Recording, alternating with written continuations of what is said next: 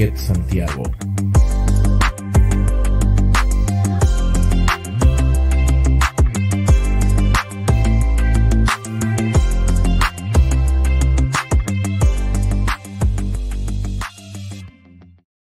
Hola, Hex Santiago, ¿cómo, ¿cómo están, queridas y queridos amigos? Espero que estén muy bien. Y invitamos a nuestros amigos de tanto tiempo. ¿Cómo están, querido integrante del Hex Santiago? No lo escucho. Estupendo estamos hoy día, estupendo. Perfecto. Esta bella mañana de sábado, agosto, un poco frío, pero con ánimos de empezar el día. Y con Sí, un poco con de ganas, ¿eh? lluvia también, sí, con un poco de lluvia que se siente. Oye, excelente. acá- por, por lo menos acá en mi zona está con lluvia. No sé si en la Ah. zona, No, acá no. Vamos No, a estar esperando. Sí, en el poniente por lo menos empezó. Oigan, estimada- estimados, perdón, eh, ¿cuál es nuestro tema el día de hoy? Porque hoy día tenemos un nuevo tema para nuestras y nuestros amigos de Hex Santiago, en donde trabajaremos la gestión, la gestión administrativa y la gestión de recursos. ¿Pero qué tipo de recursos?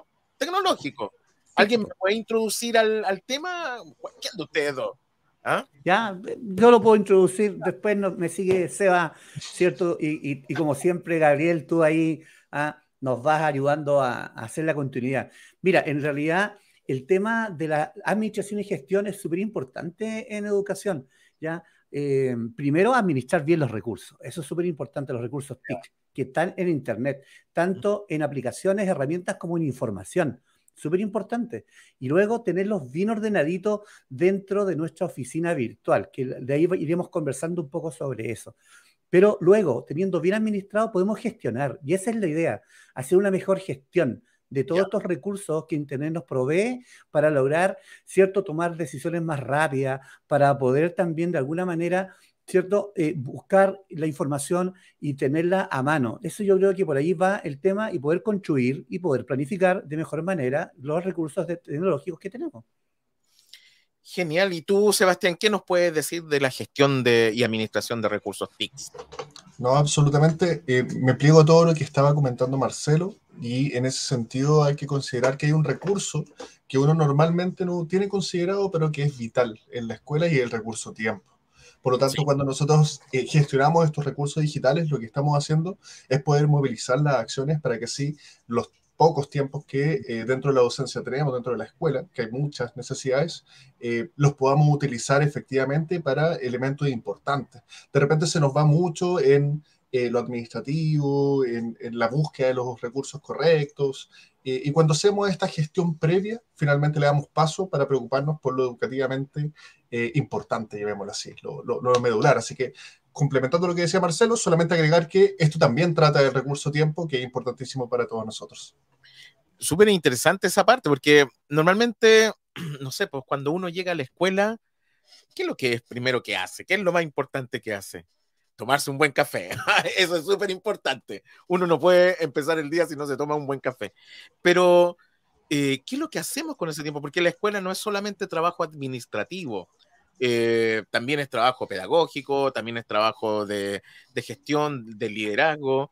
Eh, ¿Cómo nosotros vamos dividiendo y cómo nos ayuda la tecnología para poder dividir estos tiempos?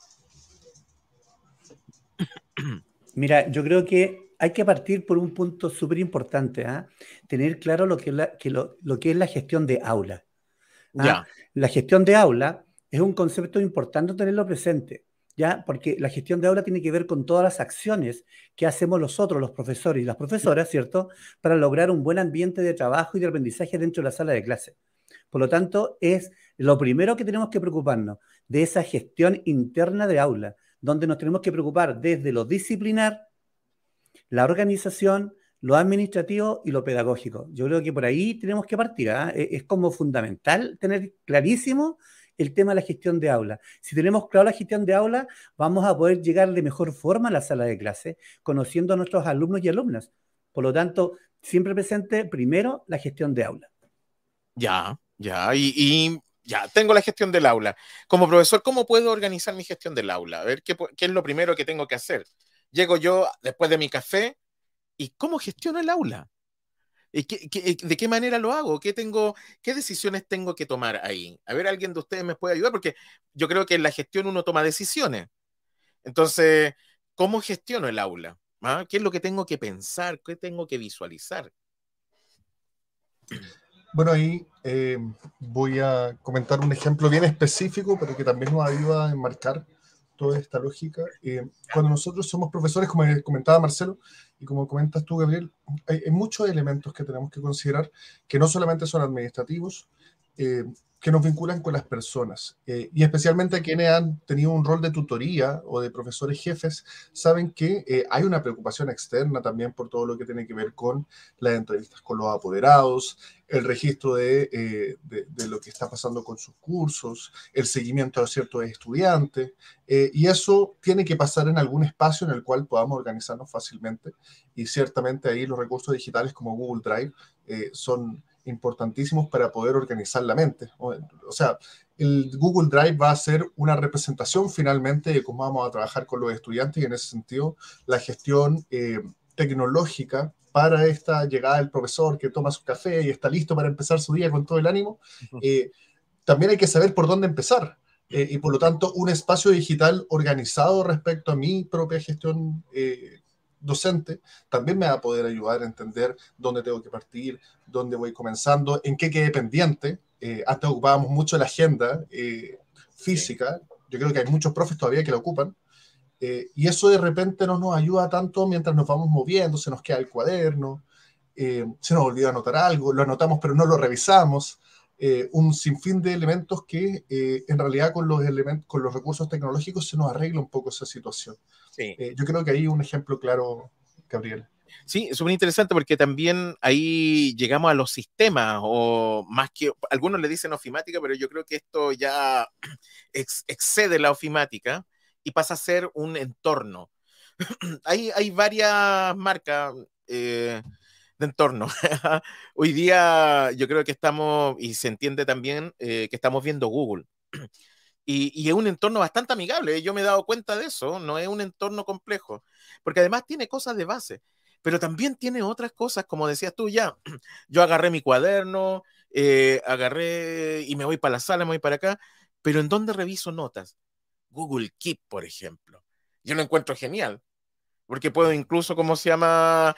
Ir haciendo notas de voz, de video, de texto, sacar fotografía. Puedo hacer muchas cosas y puedo generar notificaciones. ¿ah? que en otros entornos tienen otros nombres, pero en el caso yo creo de, de, Google es ese. Y creo que nos ayuda bastante en esta, en esta dinámica. Y, y, Calendar, Calendar yo creo que es una, algo genial. No sé, Marcelo, ¿qué opinas tú? Oye, mira, yo creo que aquí primero vamos a fijarnos un poquito el tema de, esta gestión. ¿ah? A propósito del calendar y el del drive. Primero, lo primero que tenemos que tener presente en los ambientes virtuales, ¿cierto? Donde nos está apoyando las tecnologías, en este caso Google, es tener una oficina virtual. Una oficina virtual, ¿cierto? Que tenga las características que se sincronice, ¿cierto? Con todos nuestros medios digitales. Y aquí está Chrome. O sea, Chrome para nosotros es la oficina donde eh, tenemos todos nuestros elementos. Y que nos permiten de alguna manera administrar los recursos. Chrome es fundamental. Y dentro de Chrome está el Drive. Drive es una plataforma que tiene tres características importantes. ¿ah? Primero, es un repositorio de archivos que nos permite administrar en la nube todos nuestros recursos pedagógicos, ¿cierto? Eh, que de alguna manera, ¿cierto? Nos sirven para poder tomar decisiones rápidas cuando lo tenemos bien organizado. Eso es lo primero, un repositorio.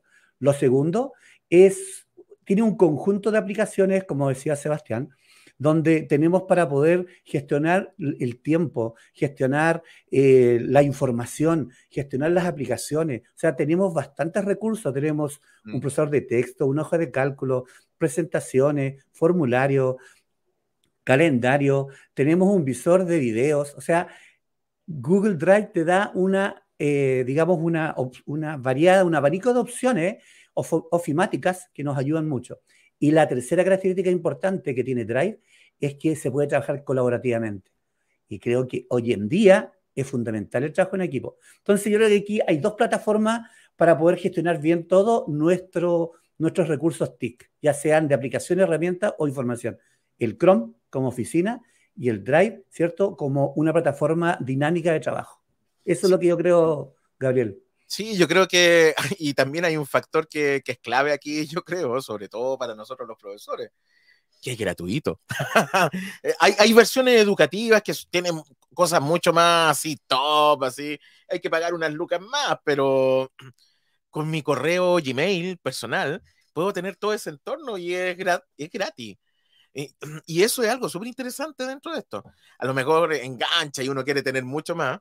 Y la otra gracia que hay es que si una escuela, como muchas escuelas en Chile, eh, tienen el entorno mensual, tenemos una cuenta institucional que también vuela en miles de cosas, pero creo que es clave todo lo que dijiste, pero también una gran ayuda que sea gratuito y puedas utilizarlo en el momento que sea, en el lugar que sea. ¿ah? Yo creo que eso es clave. Sebastián, ¿qué opinas de esto? No, absolutamente de acuerdo. Eh, lo gratuito permite, eh, y hay un componente, lo hemos, lo hemos hablado en ciertos elementos, pero hay un componente de justicia social también. Eh, pareciera ser que la digitalización primero llegó a ciertas escuelas, a ciertos espacios de forma más potente y en otros se retrasó un poquito más, eso lo pudimos ver ciertamente durante la pandemia. Eh, y en ese sentido, eh, sí es importante que podamos contar eh, como comunidades educativas con estos elementos gratuitos, como decía Marcelo, que nos ayudan a colaborar, ahí agregando otro elemento como son espacios digitales que no están amarrados a un dispositivo. Todavía hay algunos profesores, algunos equipos que todavía están bien como encariñados con su pendrive, por decirlo de alguna forma, que, es toda una tradición, como que uno agarra la tradición, tengo mi pendrive personal con todas las cosas, eh, y de repente falla y se nos cae el mundo. Hay un componente bien importante para la productividad, la productividad o esta gestión del tiempo, los recursos para poder eh, hacer uso efectivo del tiempo, también requiere que eh, podamos solventar estas pequeñas dificultades. O sea, si se nos muere el pendrive, no hay forma de poder hacer la gestión de mi aula. Pierdo muchos elementos. Sí, sí. Así que ahí yo también agrego a, aquello que comentamos, esta posibilidad de eh, conectarnos desde cualquier dispositivo, no depender de lo físico un elemento y centrarnos en lo importante que es el contenido. No, sí. Pero, sabes, Gabriel, yo creo que también aquí hay un punto que para mí es básico. ¿Ya? Eh, y sin este punto, eh, esto no funciona como debería funcionar. Yo creo que el docente hoy en día tiene que dejar de ser visitante de Internet tiene que ser, tiene, tiene que estar, tiene que haber un cambio de actitud. Tiene que ser residente de Internet. Y residente de Internet significa que no solamente tomo cosas desde Internet para trabajar, sino también colaboro, coopero, ayudo. Hoy en día, las redes sociales y especialmente en Facebook, ¿ya? Eh, nos ha permitido, ¿cierto?, tener grupos, una cantidad de grupos de docentes. Hay grupos que tienen 30.000 docentes. Es increíble lo que pasó después de la pandemia. No, durante la pandemia fue todo esto. ¿ah? Post pandemia y, durante la pandemia eh, fue una de las aplicaciones que más creció a nivel de, profesores, digamos, y profesoras. Es increíble. Es tanta el apoyo que hay y la ayuda que tú llegas con una con un problema, por ejemplo, y te salen 10, 15 docentes inmediatamente a, a ayudarte y apoyarte. YouTube creció exponencialmente todo lo que es tutoría en aplicaciones que se trabajan en educación. Entonces, eso es ser residentes de Internet. Eso implica estar involucrado. No significa estar conectado todo el día, porque tampoco es sano. Sí. Pero sí importante ser residente y no solamente visitante. Sí, y yo también concuerdo, concuerdo contigo con eh, aquello, pero hay un factor fundamental que el que habló también Sebastián, que es de justicia social y está asociado a la democratización de, la eh, de lo digital, el, acceso masivo, que nos falta mucho en nuestros países. Y en todos los países descubrimos que en, países que a lo mejor deberían haberlo tenido resuelto, no estaba resuelto. La inclusión, Gabriel, la inclusión. Sí. Súper importante. Importante. Mira, y hay, un tema también que está asociado a esto mismo, no es solamente la computadora. Y, y gracias a que los chicos tienen celulares, también pudieron llegar a esas plataformas y conectar. Y que ese, que ese otro factor que me voy a saltar a otro tema, que es la intercomunicación de soportes y de equipos. Eh, por ejemplo, es un entorno que no solamente funciona en el sistema operativo o en el software, sino que también con los soportes materiales, el hardware. ¿ah? En un computador, en un celular, en una tablet. Puedo ir en todos los lugares en donde haya conectividad. Y si no hay conectividad, donde haya, me conecto, pero lo bueno es que también puedo trabajar sin una conexión. y eso me ayuda a gestionar distinto y, yo creo que aquí los profesores tenemos que, tenemos que tener una visión eh, de la utilización de estos elementos de una forma de gestionar nuestro tiempo y como ayuda para llevar a cabo la mejora e implementar el proceso de enseñanza-aprendizaje. Eh, sí, esto ayuda mucho, ayuda mucho. Y sobre todo trabajar colaborativamente. Yo creo que ahí, eh, Marcelo, es clave lo que dijiste, es un elemento muy, muy importante. No sé ahí, Sebastián. Sí, no, absolutamente. Eh, agregando el elemento de justicia social y, vamos conectando con lo que estamos conversando respecto a los recursos digitales. Eh, qué bueno saber que hay eh, servicios gratuitos como, como este Workspace, que nos apoya a poder digitalizar, a poder gestionar nuestras aulas de manera más efectiva. Pero al mismo tiempo, no basta con que esté disponible, porque eh, la democratización perdón, de, la, de, la, eh, de, lo digital no solamente implica que exista, también hay que saber ocuparlo. Ahí incluso nosotros hablamos, eh, yo lo he escuchado en Chile, probablemente se ha escuchado en otras partes, que las brechas digitales son dos. Hay una brecha primero de acceso, es decir, tener dispositivos, tener esta conectividad, y luego viene la brecha de uso que es más difícil, llamémoslo de alguna forma. Por lo tanto, acá en esta sesión lo que estamos tratando de hacer y, donde vamos a ir avanzando es en aquello. Qué bueno saber que tenemos esto eh, accesible y ahora qué tips, qué elementos, consejos podemos enseñar, compartir eh, para que los profesores se puedan beneficiar de estos recursos TIC. Podríamos pasar a, estos consejos, quizá a estos tips, para ir dándole eh, forma a, lo que los docentes y las docentes están escuchando en este minuto. Es por eso que ahora vamos a nuestra cortina de Edu Onda, de Hex.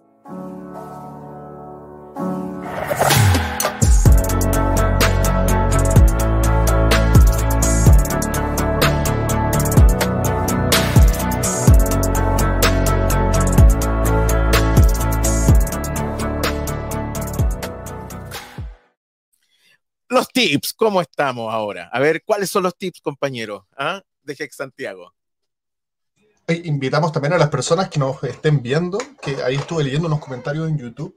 Eh, también si tienen sus propios tips para gestionar estos recursos en línea, por favor compartirlos. Nosotros ahí eh, los vamos colocando en pantalla y los vamos leyendo. Ok, partamos, Gabriel, con algunos tips en Chrome, ¿te parece, no? Sí, perfecto. Te escuchamos, Marcelo. ya, por favor, compárteme la pantalla. Ya, ahí llegó.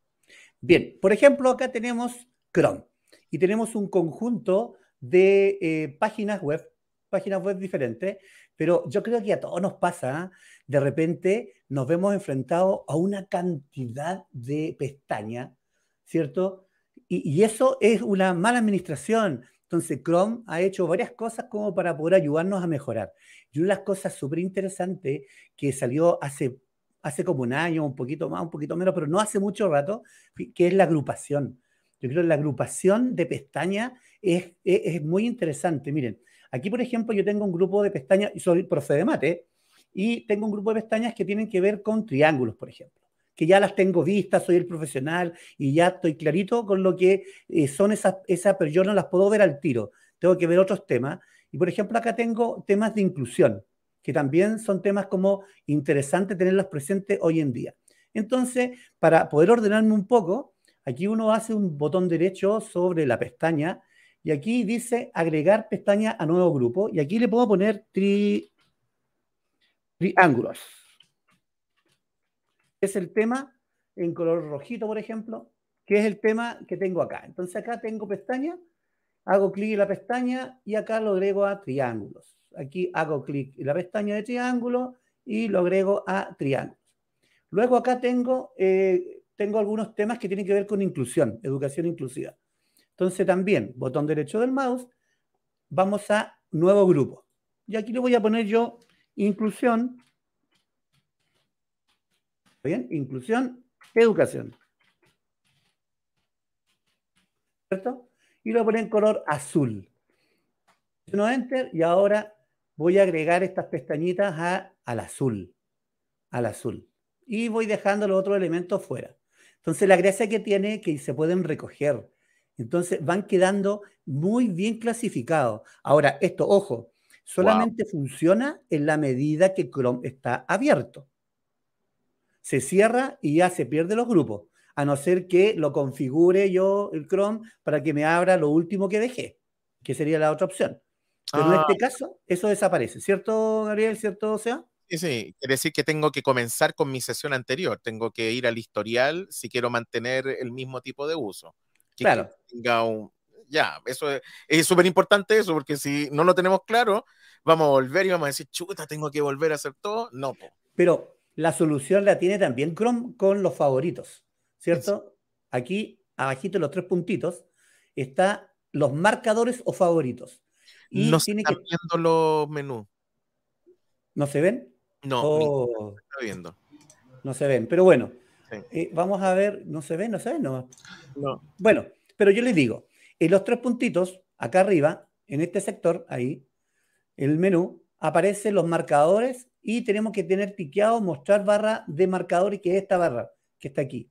Y luego teniéndola presente, yo puedo tomar esto acá y solamente arrastrarlos.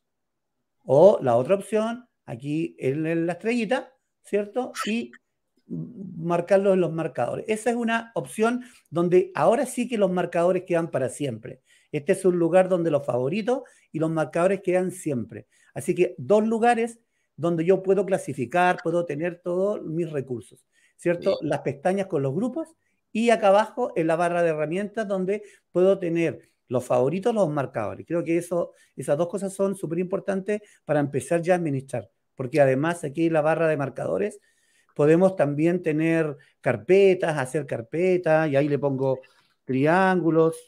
De hecho, Antu Cárdenas de Ecuador nos dice, los grupos de pestañas me salvan la vida, realmente. Saludos, Antu, también saludo, saludos a William eh, Vegaso de Lima y a nuestro querido amigo Carlos, que también nos manda un mensaje.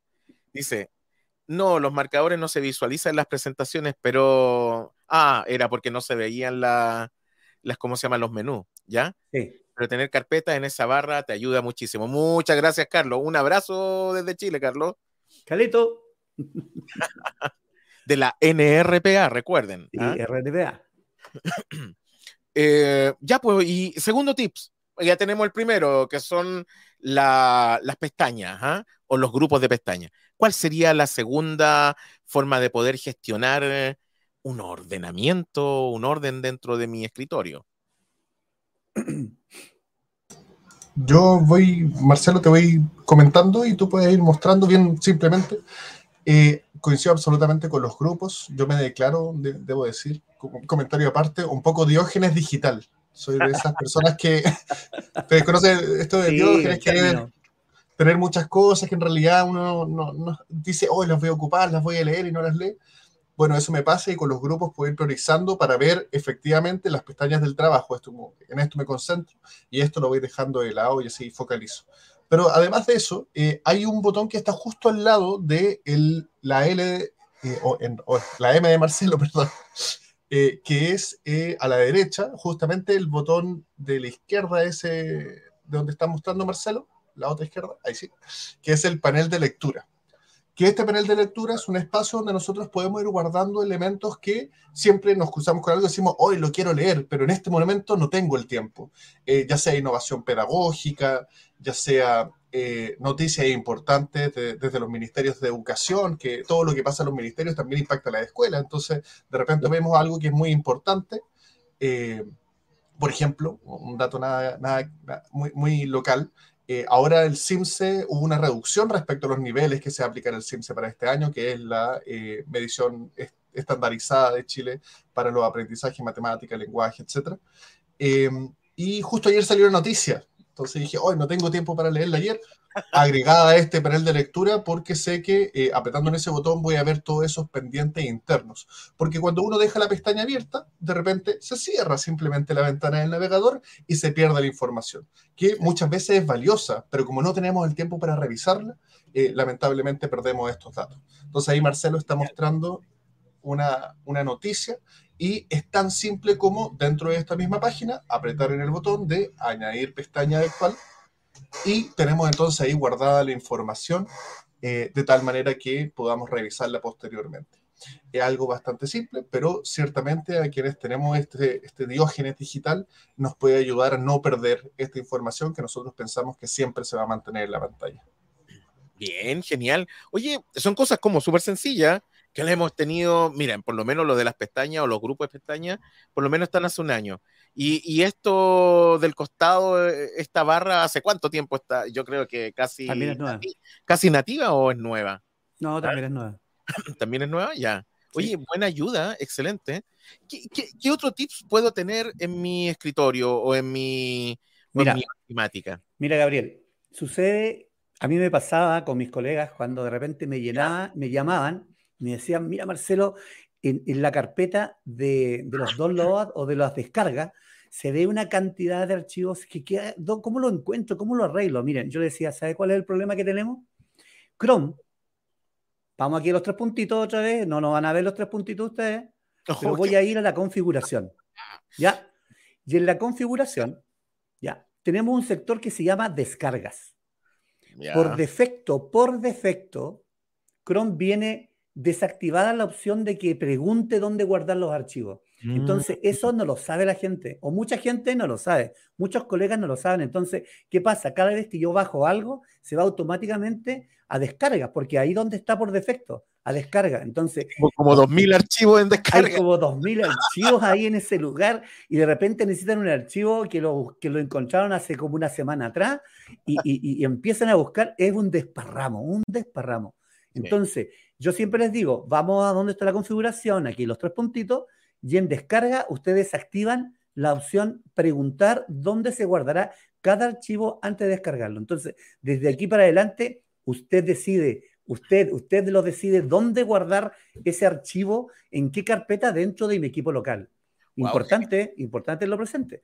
Y acá mismo, dentro del sector, otro, otro elemento importante también tenerlo presente es el tema de privacidad y seguridad donde aquí dice borrar datos de navegación, que siempre hablan de las cookies y, se, se, pone todo más lento. Este también es un sector importante tenerlo presente, Gabriel y Seba. ¿ah? Pero ahí hay, acá. ahí hay, que tener cuidado, porque si queremos mantener los grupos de, pestaña, eh, lo que no hay que hacer es borrar el historial. Claro. Borrar otros datos de navegación. Y ahí en la configuración que está mostrando Marcelo. Claro, y acá en la configuración avanzada, ahí está mucho más específico. Entonces se puede borrar el historial, el historial de descarga, las cookies, eh, las contraseñas, todos esos elementos. Por eso, como dice Gabriel, mucho cuidado, porque acá, eh, pero acá, eh, si yo borro cosas que son como importantes, como por ejemplo necesito tener siempre guardadas las contraseñas, a pesar de que yo siempre les digo a mis colegas, no guarden ninguna contraseña, hay que aprendérselas, hay que aprendérselas. Pero es un buen lugar también, ¿ah? Es complejo. Oye, nuestro amigo de España, Ángel Terrón, nos escribe, gran equipo, saludos desde España. Un abrazo, Ángel. ¿ah? Oye, sí, excelentes consejos. Yo creo que es clave este tema. Miren, aunque no está en el navegador, Carlos nos dice, el gran olvidado botón explorar de Google Docs, Slide, etcétera, de Drive brinda una gran ayuda cuando estás trabajando en ello. Mira, aquí hay otro tip, tips, tips, perdón, tip, tip, tips. Vamos. A ver, cuéntanos, ¿puede mostrarlo o no? A ver, ¿Ah? ¿cuál es el botón dijo? Botón de explorar. Ah. Explorar. Nos dirigimos hacia un documento de Google. Vamos, vamos con el ejemplo de documento que ahí. Ya. ah, pero voy a salir de acá, espérate. Voy a irme a mi carpeta personal. Ya, Ni un problema. Vamos a salir de acá. No, queremos presentar lo que Carlos nos ha pedido. Eh, eh, Sebastián, cuéntanos, ¿cuál es, ¿cuál es la gracia de este de esta. explorar? Y de botón explorar.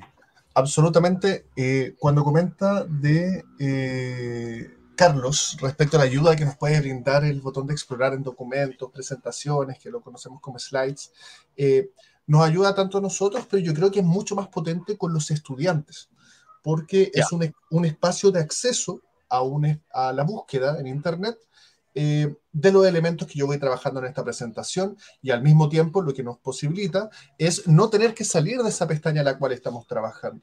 Eh, ¿Qué tipo de elementos nos permite hacer el botón de explorar? Bueno, podemos buscar imágenes, eh, ciertamente, podemos incluso... Llegar a insertarlas ahí, ¿cierto? Sí. Llegar a insertarlas ahí. Estoy seguro que cuando podamos, podamos mostrar la pantalla y vamos a, dar el ejemplo. y estas imágenes también están filtradas lo, cual es importante. No, no, sé qué, qué, tan de conocimiento común es, pero eh, las imágenes que uno busca en Google Images, en, imágenes de Google en el navegador, son distintas a las que nos van a aparecer en el explorador. Eh, y eso también es importante. yo me di cuenta de eso una vez que estaba haciendo un trabajo y en un momento, chuta, no me aparecía el logo que necesitaba, pero sí lo tenía en el navegador y me tuvo, me hizo salir. Pero la razón por la cual pasa eso, tendrá alguna razón, no sé, eh, pedagógica, de filtro, no sé, eh, es complejo, no, no entiendo. Pero sí, tienes razón. Justamente acá, por favor, si desde el chat nos pueden ir ayudando con, ese, con, esa, con esa temática, bienvenida sea. Yo voy a comentar lo que tengo entendido, que no siempre lo que uno tiene entendido es lo que es correcto, pero lo pongo a disposición. Eh, justamente. Sí, comparto Marcelo ya o no? Mientras, comparte no va. Mientras Sebastián explica. por ejemplo, acá encontramos a la esquina inferior derecha, como nos comentaba eh, Carlos en YouTube, se encuentra un botón pequeñito que no aparece con ninguna palabra, pero cuando posicionamos el cursor encima se despliega hasta explorar y al apretar en explorar se nos abre una ventana lateral izquierda. Y es eh, básicamente un motor de búsqueda donde nosotros vamos a ir agregando eh, aquella palabra que nos corresponda. busquemos, yo siempre busco perritos, no sé por qué, tengo una obsesión con los ejemplos con los perros. Vamos que se puede. Animalista, compañero, animalista. Bien. ¿Cierto? No, no, siempre, siempre. Eh, y acá está dividido por tres secciones. Tenemos búsqueda en la nube, es decir, hay elementos de mi Google Drive que van a contener estas palabras clave y por lo tanto yo puedo trabajar fácilmente en, ah, necesito este documento y yo sé que esta, este documento que es importante, por ejemplo, si hablamos de la planificación, el calendario anual ah, voy a colocarlo acá y simplemente lo agrego entonces a el documento en el que estoy trabajando. Ahora también tenemos la búsqueda en web, que sería el buscador eh, genérico de, Google, donde nos van a aparecer todas estas ventanas, por ejemplo, la definición, cuando son conceptos bien concretos, y otras páginas web que, mira Marcelo, si puedes bajar un poquito. Cuando vas a una página, al lado del título de la página aparecen unas comillas de cita. Ah. Apretemos ahí, Marcelo, para mostrar. Y no me digas que este lo cita a pie de página, abajo debe estar. Ahí está. ¡Wow! ¡Genial! Esto es genial, es genial, realmente. Me Apoya bastante el trabajo académico de los estudiantes. Buena. Ay, el mío desde hoy día. genial, me lo sabía como una de las cosas que tenía. ¿Ah? Claro, y, es un tema, la, la, cita siempre un dolor de cabeza tanto para los estudiantes del colegio como los de universidad, quienes no sufrimos con la APA, MLA, etc. Sí, eh, las, normas, las, normas. claro. Y acá el navegador, en este caso, perdón, el botón de explorar nos facilita mucho ese sistema de cita, el formato, etc. Y finalmente tenemos las imágenes, y acá voy con el comentario, por favor, en el chat cuéntenos eh, vamos desmintiendo las fake news de Sebastián. Eh, según lo que yo tengo entendido, estas imágenes están filtradas para menores de edad. Por lo tanto, eh, están diseñadas especialmente para el entorno educativo y por eso los resultados son distintos al navegador. Así que en esta nueva sección de Hex Santiago invitamos a desmentir a Sebastián. si es que alguien tiene información contraria, bienvenida sea. Sí, es que me he dado cuenta que, pasa eso. Es interesante en todo caso. Eh, tipo APA, MBA o Chicago. Lo haces cuando has buscado una información con clic derecho. Ah, sí, también. También se puede hacer. Miren, un, otro tips que nos da nuestro amigo Carlos. Oye, un día vamos a invitar a Carlos ahí para que haga. sí, sería bueno, ¿eh? Una colaboración en el próximo. amigo ecuatoriano, ¿no? Sí, sí. Genial, Carlos. Un abrazo desde Chile. Recuerda, siempre estamos ahí. Sí, yo creo que Carlos tiene mucho conocimiento también de, del entorno Google, obviamente, y de otras aplicaciones. Yo creo que es fanático de Note y Wakelet. Pero bueno, vamos que se puede. Ya, es súper interesante esto en todo caso. Esto ayuda, pero una enormidad, una enormidad. Yo creo que profesores, vean, revean. Yo creo que son tips que valen la pena. Tenemos el último tips porque ya tenemos harto rato, amigos, y creo que es bueno eh, que vayamos, ¿cómo se llama? Resumiéndolo del día de hoy, pero un tips más, ¿qué nos pueden dar? ¿Algo se va o, o nombro yo uno? Eh, no, adelante. Estoy haciendo mi propio eh, fact check. Estoy revisando. Mira, yo creo que otro tip súper interesante son las extensiones. ¿ah? Las extensiones, esas que están acá arriba. ¿ah? Recuerden que las extensiones son pequeñas herramientas que le dan potencialidad a Chrome.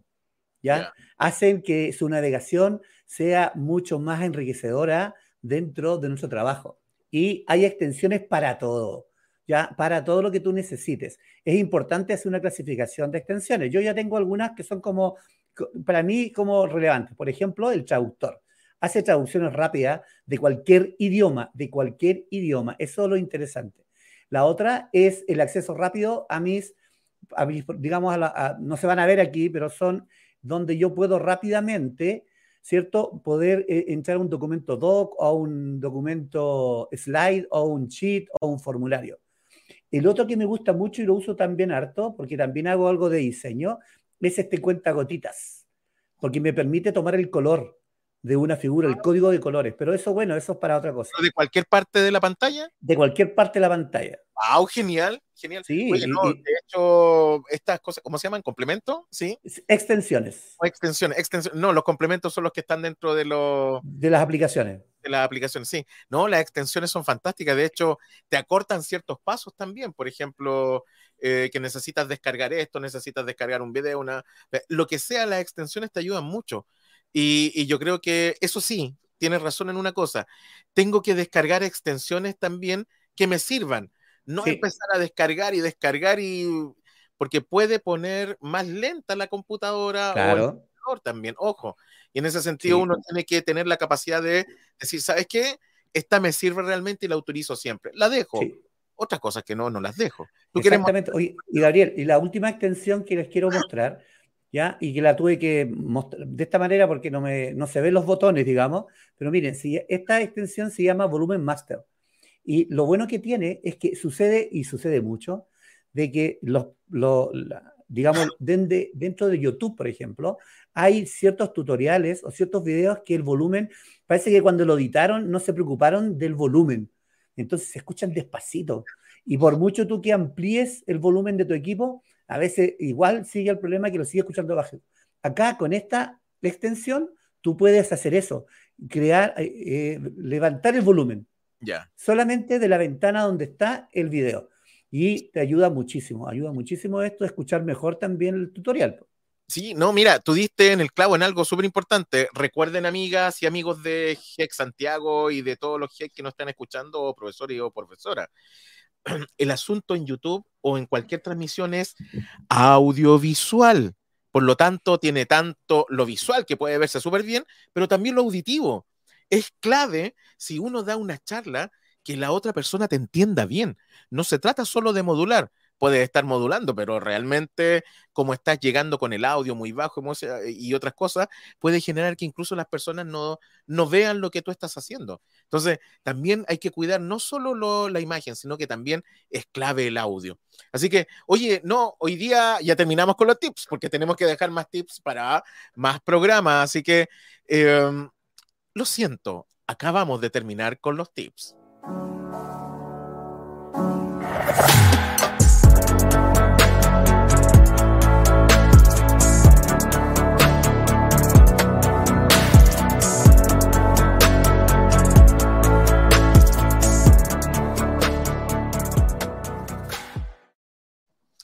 Eso, amigo. Oye, fueron buenísimos los tips. ¿ah? Yo creo que ya estamos terminando por el día de hoy. Eh, no sé, algún mensaje final respecto de la gestión del tiempo, la gestión. Dimos cosas que son como muy básicas, pero que creo que son claves para comenzar a gestionar. ¿Qué opinan de eso? ¿Quién va a hablar? Sí, preguntando. Sí, siempre, siempre, nos ponemos con Marcelo cuando consulta, nos miramos con cara de quién va, quién va. Vamos a eh, eh, bueno, sí, ciertamente para, para esta gestión de recursos TIC eh, hay muchos elementos que considerar, que como decía Marcelo, quizás hay ciertos elementos que son básicos, pero debo declarar que eh, son muy importantes para la funcionalidad de, de este recurso. Yo creo que, por ejemplo, solo con el elemento de ¿y dónde guardo el, el, el archivo descargado? Hay una solución hay infinitos problemas. Yo también soy la típica persona que tiene todo en la carpeta de descargados y es como que, ah, ¿y dónde, dónde está? ¿Y cuándo lo descargué para empezar a buscarlo dentro de la lista? Por lo tanto, confieso que me llevo de aprendizaje este botón de descarga que nos enseñó Marcelo.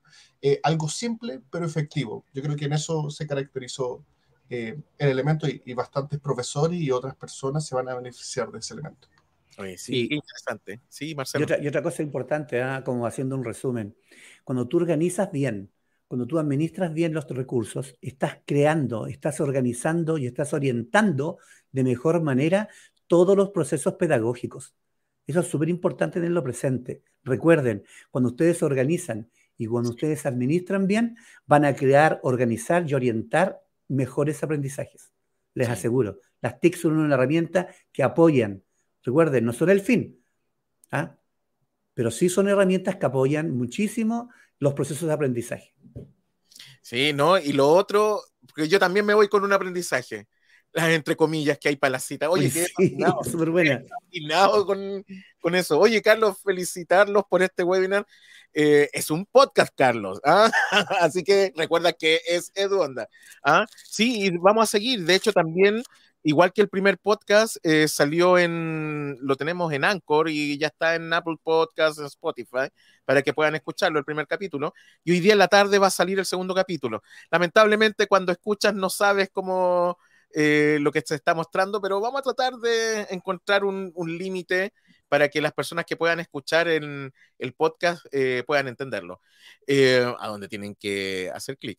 Hoy también le vamos a dar un saludo antes de irnos a Gladys Farías. Muchas gracias por los tips. No, gracias a ti, Gladys, por estar viéndonos. Y obviamente lo que dijimos, Carlos, estate atento, vamos a llamarte para el próximo podcast. ¿ah? Así que nos veremos en cuánto tiempo más, compañeros, amigos de Hex Santiago. Unos 15 días, ¿no? Sí, sí, sí. Más o menos 15 días a 20, no más. Sí, prepárate, Carlos. Ahí. Ahí estará con nosotros. Oye, podríamos hablar de una de las aplicaciones. Ahora, no van a faltar los tips en nuestro nuevo, ¿cómo se llama? En nuestra nueva sección. así que, sí, así que vamos a ir con tips, con todos y también con un tema a conversar, como lo hemos hecho en el primero que fue el dúo aplicado. Eh, con Constanza Garcés. Hoy día tuvimos una conversación entre nosotros que eh, quisimos compartirles algo. Así que, unas últimas palabras, eh, amigos, o estamos listos. No, yo... corto. Ya, cortito. Tener presente de que estamos trabajando para ustedes. ¿ya? Vamos a ir creando nuevos temas. Hay muchísimo tema en educación con tecnología. Así que espero nomás y vamos a estar ahí con ustedes. O nos puedes enviar por, por ejemplo, por Instagram, donde estamos, eh, y todo, eh, algunas cosas también que ustedes les quisiera que nosotros conversáramos. ¿ah? Eh, no, nos hacemos expertos durante la semana para que el día sábado podamos conversar. Leemos, leemos. Sí, yo me voy a automarrar, Marcelo. No sé si para estos 15 días, pero eventualmente en el futuro. Qué importante son el tratamiento de la fake news y cómo poder mm. hacer búsqueda respecto a la información que está en línea, diferenciar aquellas páginas que pueden ser más confiables que otras eh, yo creo que sería una muy buena temática. Me, comprometo a hacer mi tarea de revisar el botón de explorar para imágenes, para autodesmentirme o reafirmarme. Ojalá que sea así. Eh, pero sería bien interesante tratar ese tema en el futuro. Solamente eso, agradecerles a todos. No, genial. Yo creo que apuntaste un punto, la ciudadanía digital. ¿ah? Sí, otro punto. Sí. Así que a todos un gran abrazo, queridas y queridos amigos de Hex Santiago. Recuerden, escríbanos eh, aquí estaremos para poder. Nuestro Instagram. Nuestro Instagram. Instagram. Tenemos Twitter también, ¿cierto? Sí. Sí, tenemos Twitter también.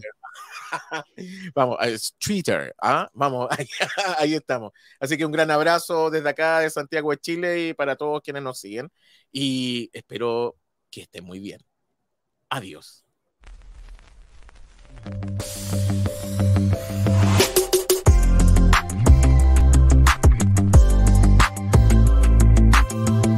Podcast Head Santiago.